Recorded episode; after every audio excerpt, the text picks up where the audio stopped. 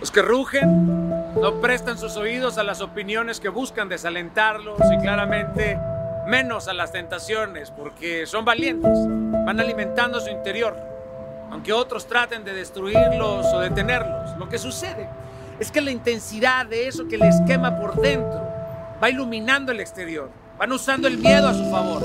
Sé que es fácil decirlo, pero, pero se requiere de muchos ovarios o huevos. Porque solamente incorporando a lo cotidiano el miedo podemos lograr superarlo. Por ejemplo, cuando tú y yo aprendemos a conducir, nos da miedo entrar a una vía rápida, pero gradualmente vamos a ir haciendo pequeños avances en donde somos capaces de ingresar a la autopista con el volante en una mano y el café en la otra. Parece que no es algo responsable, pero, pero me estoy enfocando en cómo disminuir el miedo.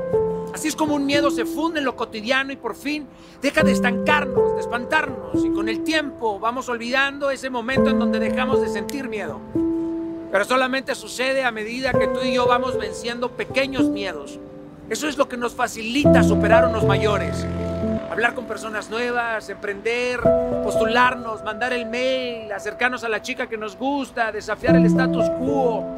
Son estas las, estas las situaciones que que te van sometiendo a conseguir modestos adelantos. Avanza modestamente.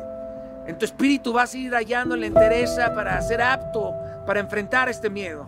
Vas a tonificar tarde o temprano este músculo de la audacia, porque la naturaleza del miedo, ese miedo que estás enfrentando, tiene que ver con esta capacidad de superar y sobre todo de definir tu progreso, porque ¿cómo puedes liderar a otros si en realidad no has hallado los recursos para hacerlo contigo mismo? Mira, cuando tú hayas descubierto y superado la causa de ese miedo, no te olvides de seguir siendo perseverante, de ser responsable, de ser congruente, de ser diligente y claramente no menos importante de disfrutar la delicia de haber logrado superar un solo miedo. Aunque ahorita estés muriendo de miedo, precisas incrementar esa capacidad de hacerle frente a los adversarios de la vida, ya sean personas, cosas, situaciones, tú y yo, querido.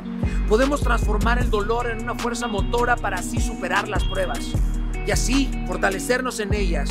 Cuando superes ese desafío que hoy te hace desviar la mirada, vas a ir dejando una fresca evidencia de tu valentía en todos los demás y tu, tu legado se habrá comenzado a escribir en los ojos de otros. Ruge, querido, o espera ser devorado, pero hazlo ya, de una. Capisci?